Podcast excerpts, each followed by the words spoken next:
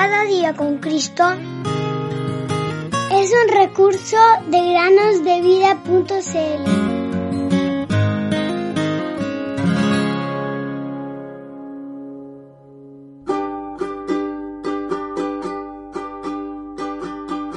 El sembrador salió a sembrar y parte cayó en buena tierra y dio fruto, cual a ciento, cual a sesenta y cual a treinta por uno. El que tiene oídos para oír, oiga.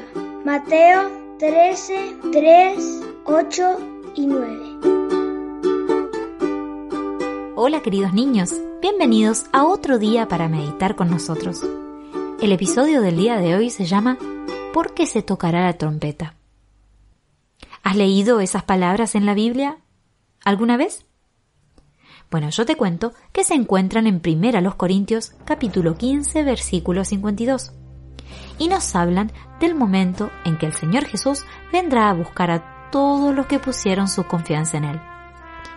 El día del retorno del Señor está muy cerca y este pensamiento debería llenar de gozo a todos los que son lavados en su preciosa sangre.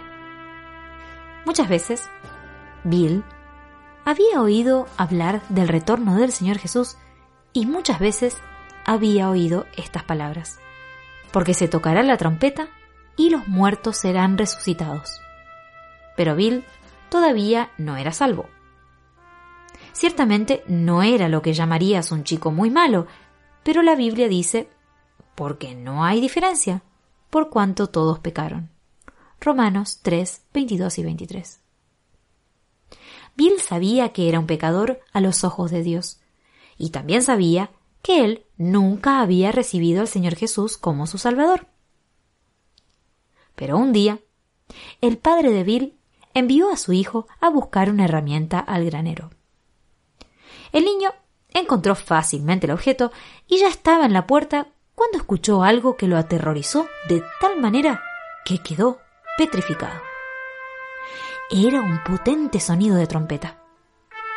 Bill cayó inmediatamente de rodillas y clamó al Señor que lo salvara. Pero al mismo tiempo tenía la certeza de que ya era muy tarde, porque sabía que la trompeta reuniría todos los que son salvos en un abrir y cerrar de ojos, y estaba seguro de que él había sido dejado atrás.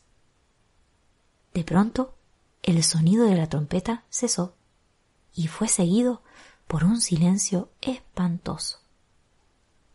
Con el corazón aterrorizado, Bill se levantó y volvió a casa. Para su gran alivio, su padre y su madre seguían allí, y vio que su padre acababa de tomar una enorme concha marina que hacía años que estaba sobre la repisa de la chimenea. Al soplar en uno de los extremos de la concha, el padre había producido un potente sonido de trompeta, sin saber qué efecto esto había producido en su hijo. Te alegrará saber que ahora Bill confía gozosamente en el Señor Jesús y espera el momento en que se oirá la verdadera trompeta. ¿Y tú? ¿Esperas como Bill aquel hermoso momento también? Oh, ven a conocer.